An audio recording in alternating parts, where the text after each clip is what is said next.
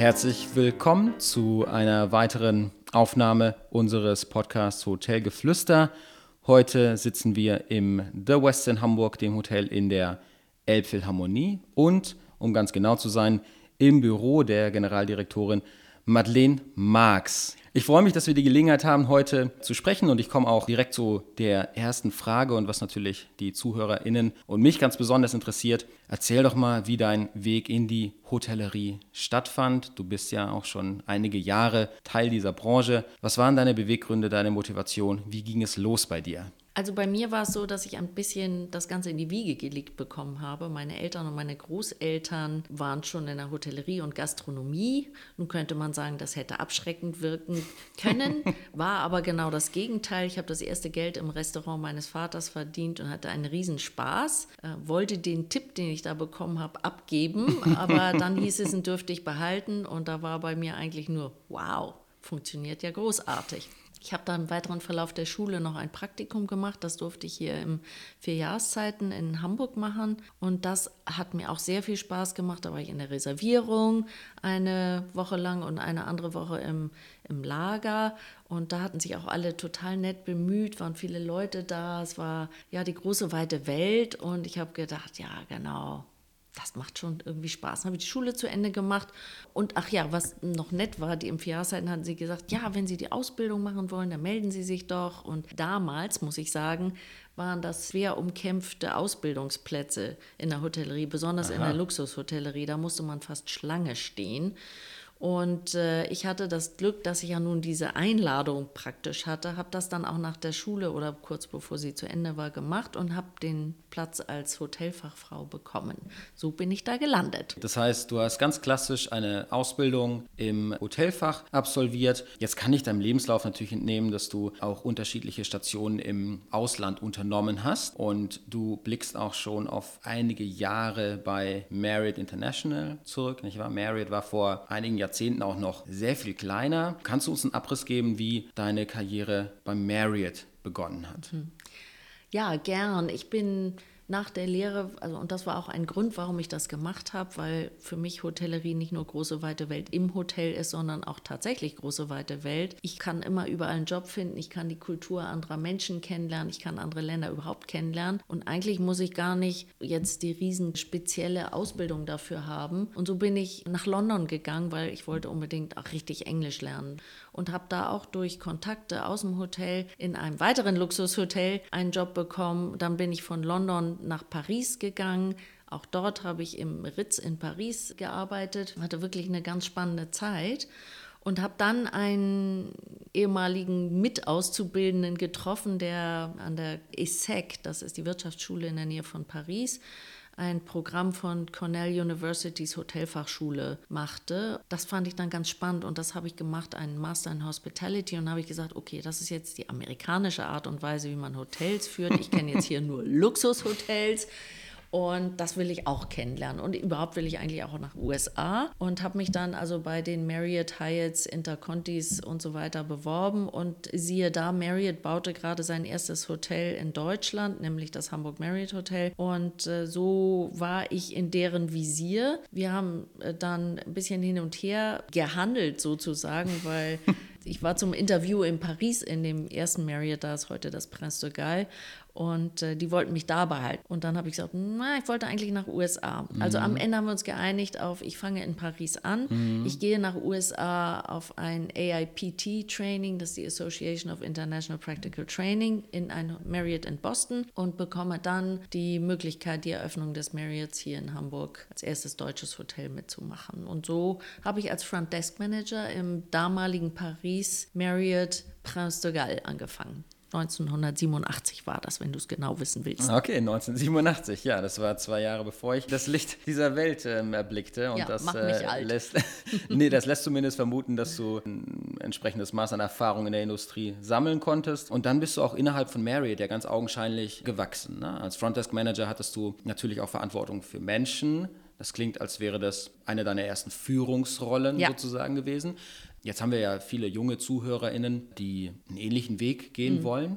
Was waren denn so deine Herausforderungen, als es für dich zum ersten Mal hieß, Du bist Frontdesk Manager, du hast jetzt Verantwortung für Menschen, für ein Team. Was waren die Aufgaben, die als herausfordernd erschienen? Also ich war total nervös, das weiß ich noch, weil mein Boss da als Front Office Manager mir gesagt hat, ja, dann musst du morgens dann so ein Morgenbriefing machen mit deinem Schichtteam, was Dienst hat und was wichtig ist, welche wichtigen Gäste kommen und so weiter. Mhm. Und ich so, oh Gott, ich muss vor Menschen reden. Und äh, das habe ich auch heute noch im Kopf, weil wir in Hotels ist ja hinten hinter den Kulissen nicht immer so groß. Also ich stand ein bisschen auf einer Treppenstufe und da drumherum standen drei, vier Leute. So eine echte Bühne sozusagen. Ja, genau, ne? so eine kleine Bühne. Oh, und jetzt muss ich reden. Oh, und bitte nichts vergessen. Und oh, oh, oh.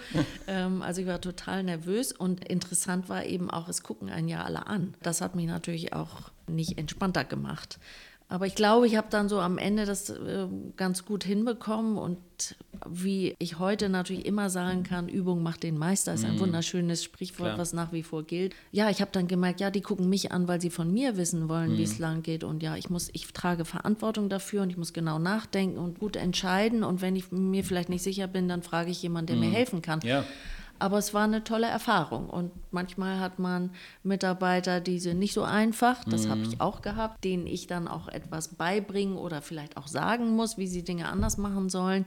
Und da ist es dann auch, ja, die erste Nervosität, die entsteht, oh Gott, wie bringe ich mhm der oder dem Mitarbeiter bei, dass wie er das macht, ist nicht richtig ja. oder nicht in Ordnung. Mhm. Und wie bringe ich das aber bei, dass die Person trotzdem noch gut mit mir zusammenarbeitet und sich nicht umdreht und sagt, mit der doch nicht. Mhm. Jetzt muss ich noch eine Sache fragen, denn du warst in London und hast dein Englisch optimiert. Mhm. Jetzt hast du natürlich in Paris gearbeitet und bekannterweise spricht man dort kein Englisch, sondern mhm. Französisch. Bist du mit Französischkenntnissen nach Paris oder hast du dort dann Französisch gelernt oder optimiert? Wie kann ich mir das vorstellen?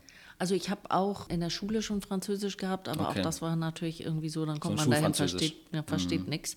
Und ich habe dann in London mal so Abendkurse gemacht. Ach, okay. Ja, das war ganz gut, aber trotzdem natürlich der Schocker, als ich da ankam. Mm. Und ich habe ja erst im Ritz gearbeitet, habe mm. ich hinter den Kulissen gearbeitet. Ich habe mir in Anführungsstrichen ja fast in die Hose gemacht, mm. weil ich hatte da den Job als Restaurantkassiererin und die saß hinter den Kulissen und in dem Restaurant im Ritz Hotel, Les Pardons, da bestellt niemand genau das, was auf der Karte ist, sondern da gibt es Sonderwünsche. Nee, da wird ich, besprochen natürlich. Genau, was man und ich hätte gerne bekommt. dies und das und jenes. Und das nächste, was dann kam, was die, die Kellner kamen dann nach hinten und sagen, ja, also Gast XY möchte das Gericht so wie noch und sonst wie, aber mhm. da muss dies dabei sein und das, da musst du die Küche fragen, was du buchen sollst. Ja, und da wird man so, relativ schnell gut in seinen ja, Französischkenntnissen, genau, oder? oder macht sich ins Hemd, so wie ich, weil ich musste dann die Küche anrufen, denn die war nicht nebenan an. Ja, verstehe. Und fragen, was ich da buchen soll für das Gericht. und die Fra französischen Zahlen sind äh, der Wahnsinn. Mhm. Ja, und ich habe immer gedacht, was mache ich, wenn ich es falsch verstanden habe? Dann buche ich was falsch, dann ist die Rechnung falsch. Ja, verstehe also, ich. So also, einmal bis ja. zehn zählen ist sicherlich nicht das Problem, ne? aber ich glaube jetzt, dass die Preise in einem Restaurant nicht von genau. 1 Euro bis 10 Euro waren oder damals eine andere Währung. Okay, verstehe. Aber genau, so hast du es dir selbst war angeeignet. Das, waren ne? sie ja höher. Und wenn du jetzt zum Beispiel sagst, dass die Zahl 72 ja. oder ja oder 9, sagen wir mal 79, mhm. der Schweizer sagt äh, 79, mhm. aber der Franzose sagt 79. Und 79 ist 60, 19, 19. Also 60 plus 19. Das heißt, du musst auch noch rechnen oder 80, 4, 20 ist 80. So, du wurdest also nicht nur in erst Englisch, dann Französisch, sondern auch in Mathe gut. Ja. naja, so vor allen Dingen in Übersetzen. Ich hatte dann auch so lustige Begegnungen wie, wenn wir da mal Zeit haben und geplaudert haben, war natürlich eine gute Übung. Und dann äh, sprachen die immer von einem tollen Sänger namens Michael Jackson. Michael Jackson. Gedacht, wer ist das? Wer ist das? Und war nachher Michael Jackson. Und ich habe gedacht, meine Güte, ja, was man hier alles lernen kann. Ja, was man nicht alles lernen kann in unserer Branche, da hast du wohl recht. Jetzt warst du natürlich nicht immer Führungskraft, nicht immer Hoteldirektorin, sondern du warst irgendwann natürlich auch Mama. Du hast einen ja. Sohn, Anfang 20 und warst trotzdem in deiner entsprechenden Rolle in der Hotellerie verankert. Jetzt habe ich kürzlich eine Studie gelesen, wo 90 Prozent der Arbeitnehmer mit Kindern angegeben haben, dass äh, familienfreundliche Angebote von Seiten der Arbeitgeber genauso wichtig sind wie die Höhe des Gehalts. Also es hat eine entsprechende Bedeutung für die Arbeitnehmer, die ja. auch Kinder haben. Wie war es für dich, das zu vereinbaren? Familie, Karriere, kleinen Sohn zu Hause. Wie hast du das gemacht und zu welcher Zeit in deinem Leben war das? In welcher Rolle warst du zu dem Zeitpunkt? Ich war Verkaufs- und Marketingdirektorin inzwischen im Hamburg Marriott und äh, ich hatte einen, einen, tollen GM damals, was das betrifft. Der war auch sehr unterstützend für Frauen, was damals ja noch nicht so weit verbreitet war. Schon vor allen Dingen weibliche GMs gab es mhm. ja gar nicht. Und ich habe immer gesagt, ich habe schon bei der Ausbildung, wenn ich gefragt wurde, was willst du mal werden, habe ich gesagt, ich will Hoteldirektorin werden. Da haben wir ja damals schon immer alle, ah ja, hm, ja, wunderbar, ist ja ein Ziel. Das, Viel Erfolg. muss man ja haben. Ja, ne?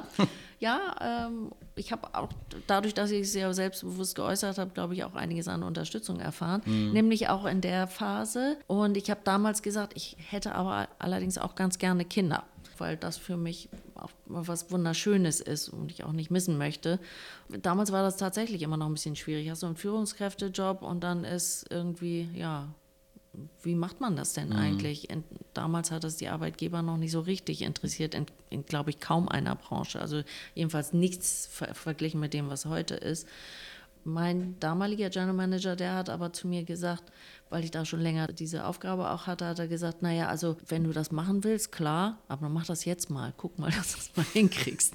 da war ich schon verheiratet.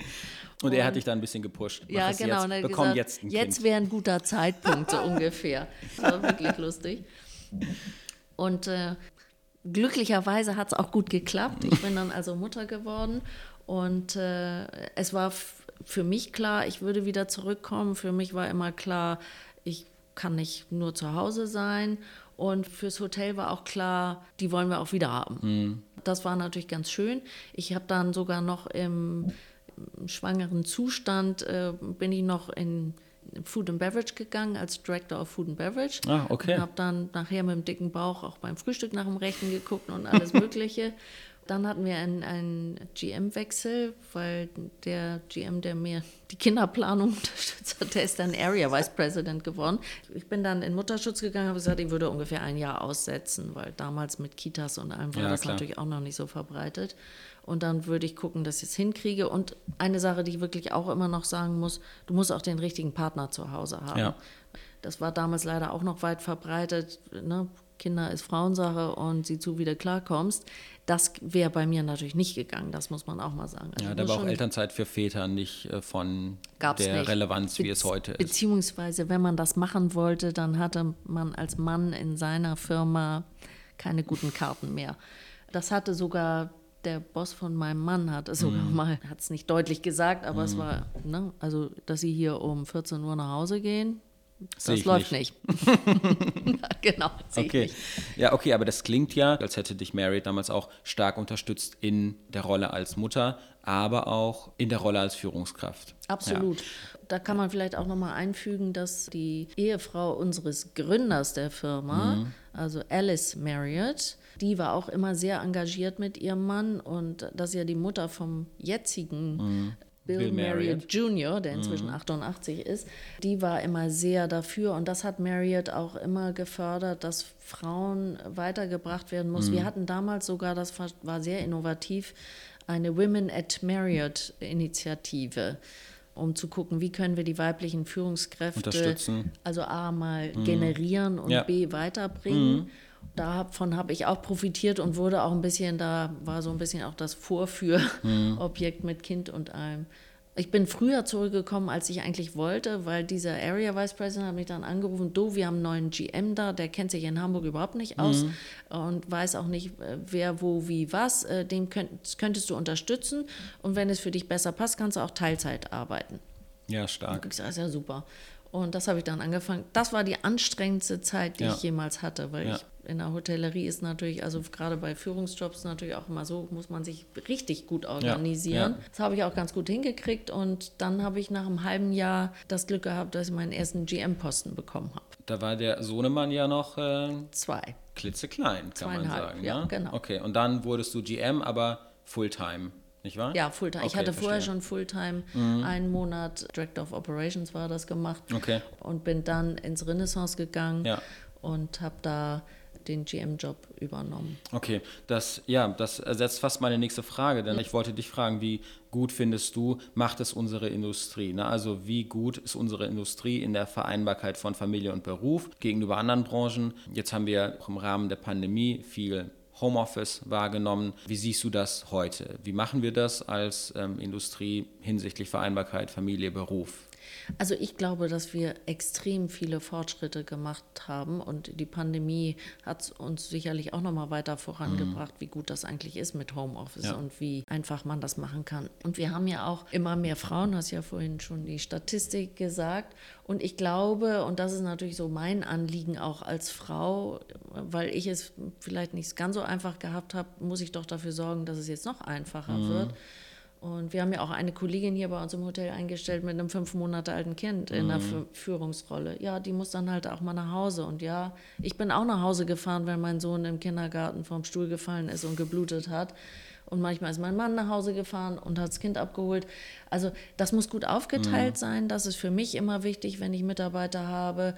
Und dann kann man das sehr gut aufteilen. Ja. Dann finde ich, haben wir ja eine solche Vielzahl an verschiedenen Jobmöglichkeiten, denen man ja eben nicht montags bis freitags von bis arbeitet, sondern auch am Wochenende. Man kann Teilzeit arbeiten, es kann Frühdienst, Spätdienst sein und ich sehe auch einiges an Familien, die das besonders gut dann hinbekommen, mhm. weil sie ihr Kind gar nicht ständig und dauernd in die Kita geben müssen, mhm. sondern mal der eine da ist und mal der andere ja. da ist. Also ich glaube, das haben wir schon gut drauf. Ich habe mich auch immer sehr gefreut, auch in den letzten zehn Jahren, finde ich, ist das sehr viel verstärkter geworden, dass die Männer auch die Elternzeit nehmen. Am Ende muss man ja sagen, es sind immer zwei, die dazugehören, damit etwas gelingt. Jemand, der zeigt, ich möchte gerne und ich möchte Karriere machen und dafür ja. bin ich auch bereit, flexibel zu sein. Und der andere, sprich der Arbeitgeber, der sagt, ja, super, du bist genau die, die ich brauche und für dich mache ich das möglich. Spannend, also ich bin beeindruckt davon, dass es bei Marriott damals schon, also zumindest hier im Hamburg Marriott Hotel, mhm. ein Thema war, womit mhm. man sich auseinandergesetzt hat. Na, nicht nur mhm. das Thema Kinder kriegen, sondern auch, wie organisieren wir am Ende den Alltag einer Führungskraft oder eines Mitarbeiters, den wir nicht verlieren wollen, weil dieser Mitarbeiter oder diese Mitarbeiterin ein Mehrwert für die Organisation ist, wie der Arbeitgeber dann eben auch damals schon sagte, hey, wir finden eine Lösung und wie du beschreibst, ja, es ist mhm. möglicherweise die ideale Branche, weil wir ein hohes Maß an Flexibilität anbieten können, Familie mit dem Job zu vereinbaren. Jetzt hast du eben schon die Statistik angesprochen, denn das ist auch ein spannendes Thema. Bekanntermaßen bist du ja eine weibliche Führungskraft und wenn man sich die Statistiken anschaut, dann sind, sind 62 Prozent der unselbstständig beschäftigten Menschen in der Hotellerie weiblich. Jetzt sieht es aber auf der anderen Seite so aus, dass die CEOs der großen Konzerne ob nun Marriott, Hilton, Interconti, Accor, Best Western, Wyndham oder Hyatt, alle männliche CEOs stellen. Die Dichte der Frauen in der Hotellerie steigt. Ne? Wir haben immer mehr Frauen und die Statistik zeigt, es sind mehr weibliche Beschäftigte als männliche Beschäftigte. Wo siehst du denn persönlich den Unterschied zwischen weiblichen und männlichen Führungskräften? Und vielleicht sprechen wir im Anschluss mal über die Eigenschaften dieser beiden Geschlechter Gerne. in der Führungsrolle. ja. Also zunächst denke ich mal, die Problematik, müsste man es ja eigentlich nennen, die ist ja in aller Munde und betrifft nicht nur unsere Branche, sondern auch andere Branchen, dass äh, weiter oben entweder der gläserne Deckel ist mm. oder die mhm. gläserne Decke oder Old Boys Network und Frauen haben keinen Zutritt. Old Boys Network, ja. Was auch immer. Ich glaube, die Statistik kann man wahrscheinlich auch bei anderen Branchen angucken und wenn wir jetzt äh, mal in die Zeitung gucken und die Quotenregelung nochmal hervorholen, die immer wieder gefordert wird oder kontrolliert wird, gesetzlich verankert wird, dann wissen wir, dass das ein ganz allgemeines ja, ich will es nicht Problem nennen, aber eine Herausforderung. Oder eine ganz allgemeine Erscheinung zumindest. Nicht wahr? Genau. Ja. Wahrscheinlich ist sie zweierlei. Es ist natürlich nicht jedermanns Lebensmodell zu sagen, ich habe Kinder und dann will ich trotzdem die volle Karriere machen. Aber ich finde, man kann das machen und ich finde, die Freiheit muss da sein. Also wir Frauen müssen, glaube ich, noch viel selbstbewusster werden, dass wir die Rollen können. Mhm. Die Männer müssen lernen, dass sie uns das auch zutrauen. Mhm. Da sehe ich auch nicht immer, dass sie das so sehen. Und dann gibt es ja inzwischen auch genug Studien, wo es heißt, eine gute Mischung ist sowieso das Nonplusultra für jedes Unternehmen. Jedes Unternehmen, was ein gemischtes Führungsteam hat, ob dann nun dann die Frau an der Spitze steht oder nicht, ist wirtschaftlich erfolgreicher. Ja. Das muss ja für uns alle schon ne, das große Ziel sein. Deswegen bin ich immer noch nach wie vor erstaunt, dass es immer noch so ein Thema ist mit dieser mhm. Quotenregelung. Ich habe früher immer gesagt, nein, das müssen wir doch alles selber schaffen. Mhm. wir sind Frauen, wir brauchen das nicht, dass das einer für uns regelt. und so, inzwischen bin ich so weit, warum müssen wir wohl doch regeln? Mhm. Ne? Weil manche müssen zu ihrem Glück gezwungen ja. werden. Und das in der Hotellerie haben wir eigentlich einen guten Grundstock. Und ich sehe auch viel mehr Frauen in GMs Position. Mhm. Also ich habe noch erlebt, meine erste GMs äh, haben wir hier so eine Erfahrungsaustauschgruppe in Hamburg, die haben wir immer noch. Und ich komme da das erste Mal hin, da sind zwölf Hotels, ähm, so obere Kategorie, da drin haben wir uns ausgetauscht. Ich komme da zum ersten Meeting und bin die einzige Frau. Und wir setzen uns hin, sagt einer in der Runde, oh, jetzt haben wir ja die erste Frau, äh, müssen wir aufpassen, was wir sagen. Habe ich dann gesagt, tun sich keinen Zwang an, ich kann was ab. Aber da, da war mir wieder so bewusst, das würde heute gar nicht mehr passieren, aber ja. da war mir wieder so be bewusst, wie viele Vorurteile mhm. auch immer noch zwischen ja. Männlein und Weiblein ja. herrschen. Und aber ja, erstaunlich. Na, da muss mhm. sich dann viel getan haben, denn wenn man sich jetzt, also ich spreche jetzt mal für Hamburg, die Landschaft an HoteldirektorInnen anschaut, dann sieht man durchaus in vielen Häusern weibliche Hoteldirektoren. Aber wie du es beschreibst, war es zu deiner Zeit als damals Hoteldirektorin GM im Marriott Hamburg ganz augenscheinlich ganz anders in Hamburg. Ne? Ja. Und wo würdest du sagen, Madeleine, wo sind denn so die Unterschiede, was Eigenschaften angeht? So, wo haben Frauen denn vielleicht auch die Nase vorn, jetzt gerade für unsere weiblichen mhm. ZuhörerInnen? Ja. Ich glaube, wir haben ein bisschen die Nase vorn im Thema Empathie oder Einfühlungsvermögen. Ich glaube, wir haben ein bisschen die Nase vorn in Leute zusammenzubringen mhm. und dass sie miteinander reden und dass man ja, manchmal kann es schon fast negativ werden, dass wir vielleicht ein bisschen zu lange brauchen, etwas auszudiskutieren. Aber uns ist immer um die gute Stimmung, die ist uns wichtig. Wir wollen Leute zusammenbringen, wir wollen Leute fördern. Wir wollen als Frau meistens gar nicht unbedingt immer selber im Vordergrund stehen. Mhm. Das sage ich jetzt mal so generell. Das ist nicht bei jedem so. Das bei Herren ist das Gegenteil auch nicht immer so. Aber so erlebe ich das eben. Und deswegen glaube ich auch immer, dass die gute Mischung so wichtig ist, weil die beiden Geschlechtervarianten sich auch ein bisschen in ihren Eigenschaften ausgleichen. Ne? Mhm. Was eine Frau empathisch, einfühlungsmäßig mitbringen kann, kann positiv sich auswirken auf ein etwas übermäßiges Selbstbewusstsein, äh, was man schnell auch als Arroganz bezeichnen kann. Wiederum umgekehrt könnte ein Mann auch mal sagen, so jetzt hört auf zu quatschen, jetzt muss mal was entschieden werden. Mhm. Also irgendwo dazwischen. Deswegen glaube ich, dass die Mischung so wichtig ist. Und ich glaube, wir Frauen, um, um diese ganze Sache noch weiterzubringen, dass wir ein besseren Ausgleich auch in diesen Führungspositionen haben und nicht mit Quotenregelungen kommen müssen. Wir müssen mehr Selbstbewusstsein haben mhm. und wir müssen auch sagen, wir können das und uns das zutrauen. Und das sehe ich noch nicht genug. Wir sind als mhm. Frauen doch immer noch so ein bisschen, oh, ich bin noch nicht bei 100 Prozent, dass ja. ich das kann, also mache ich das nicht. Während Männer bei 60 Prozent oder 70 Prozent sagen, ich bin genau die richtige Person für den Job. Oder das Projekt. Ja, ja, okay. Ja, kann ich bestätigen, das ist möglicherweise der Fall, dass Männer bei ja. 60 Prozent schon sagen, hey, ich bin gemacht für die Rolle, hier bin ich. Jetzt haben die Frauen natürlich die Nase vorn in manchen Dingen, manchmal äh, die Männer und ich sehe das wie du, eine gesunde Mischung ist ähm, sinnvoll. Was würdest du, also welchen Tipp würdest du denn jungen Frauen geben? Also wo würdest du sagen, hey, also zu einer Kandidatin, die sagt, Madeleine, ich möchte einen ähnlichen Weg gehen, ich möchte Generaldirektorin werden oder ich möchte operative Verantwortung haben für eine ganze Region, langfristig betrachtet. Ähm, welchen Tipp würdest du jungen Frauen heutzutage geben, wenn sie einen ähnlichen Weg gehen wollen? Also worauf sollen sie achten? Was sollen sie machen? Ich glaube, ganz wichtig ist, Selbstbewusstsein mhm. zu haben, nicht übermäßig, aber ein gutes Selbstbewusstsein, auch mal mutig zu sein, sich etwas zuzutrauen und natürlich auch breit gefächert gucken, was kann ich lernen, wo kann ich mich weiterbilden, und nicht darauf zu warten, dass jemand anders die Weiterbildung macht, sondern dass ich mich selber interessiere ja. und dass ich vielleicht auch sage, ich nehme mal ein, ein Jobangebot an von einer Sache, wo ich sage, hm, ist vielleicht gar nicht so ganz mein mhm. Ding, bringt mich aber auf meinem Weg weiter. Ja. weil in der Hotellerie ist ja schon so, wir sollten ein bisschen breiter aufgestellt mhm. sein, weil wir haben ja mit ganz vielen verschiedenen Abteilungen zu tun, was mhm. es ja wiederum auch so attraktiv macht. Ja, ich kann in der. Buchhaltung arbeiten, im Service, in der Küche, in der Technik, hier gibt es alles am mhm. Empfang. Es gibt alle Möglichkeiten. Und da sollte man natürlich auch dann auf dem Weg nach oben gucken, dass ich ein bisschen das äh, finde, dass ich da so nicht nur auf einer Schiene fahre. Ja. Das ist sicherlich vorteilhaft. Und dann gerne auch mal Projekte annehmen und sagen, ich mache mal was über das normale Maß hinaus, sich zu engagieren. Ich glaube, das ist aber in jedem Beruf so. Ja. Das bringt einen weiter.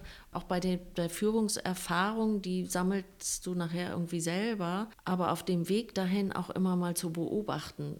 Was läuft gut für mich von den Personen, die mir mhm. vorgesetzt sind, die mich führen und was sind Dinge, wo ich sage, naja, also wenn ich das mal mache, mache ich das bestimmt nicht, mhm. was da gerade ja. mit mir gemacht worden ja. ist.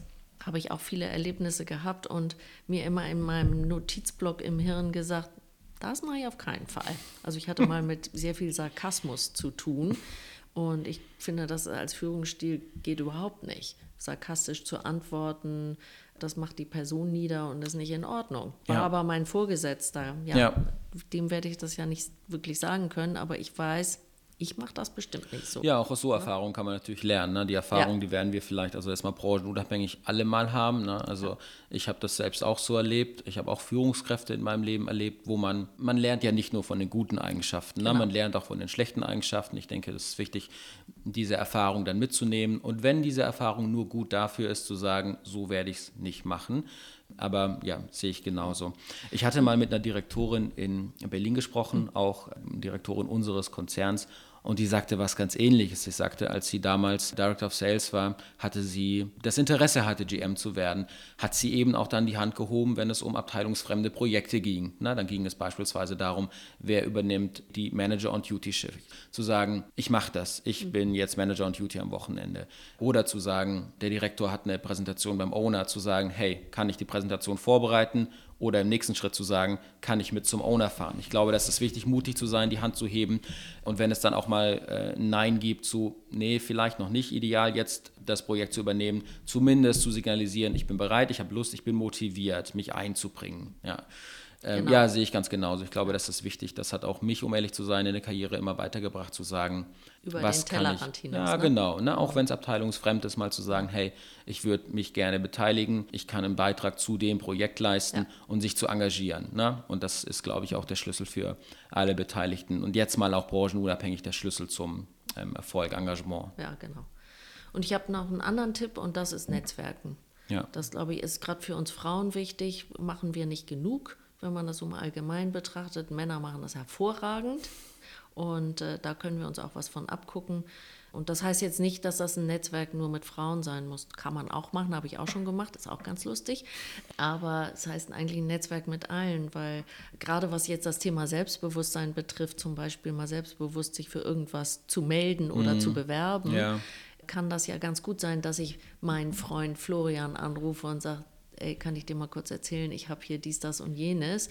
Und wenn der dann zu mir sagt, wieso zögerst du, das ist doch großartig, das kannst du auf jeden Fall, das stärkt ja mein Selbstbewusstsein. Und wenn ich da im Netzwerk Leute habe, die mich da unterstützen, dann kann ich auch in, mit dem Selbstbewusstsein zu einem Interview gehen und sagen, hier bin ich und ja, ich bin die richtige Person. Ja.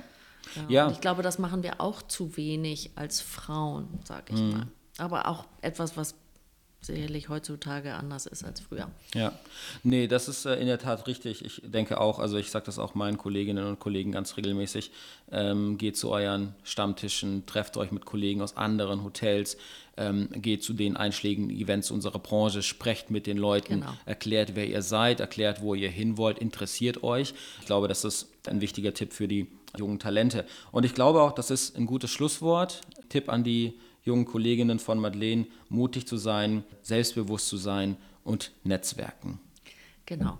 Und ja, die Hotellerie für sich zu finden, ist, glaube ich, auch eine tolle Sache, weil aus meiner Sicht eine hervorragende Branche, in der man so vielseitig Karriere machen kann.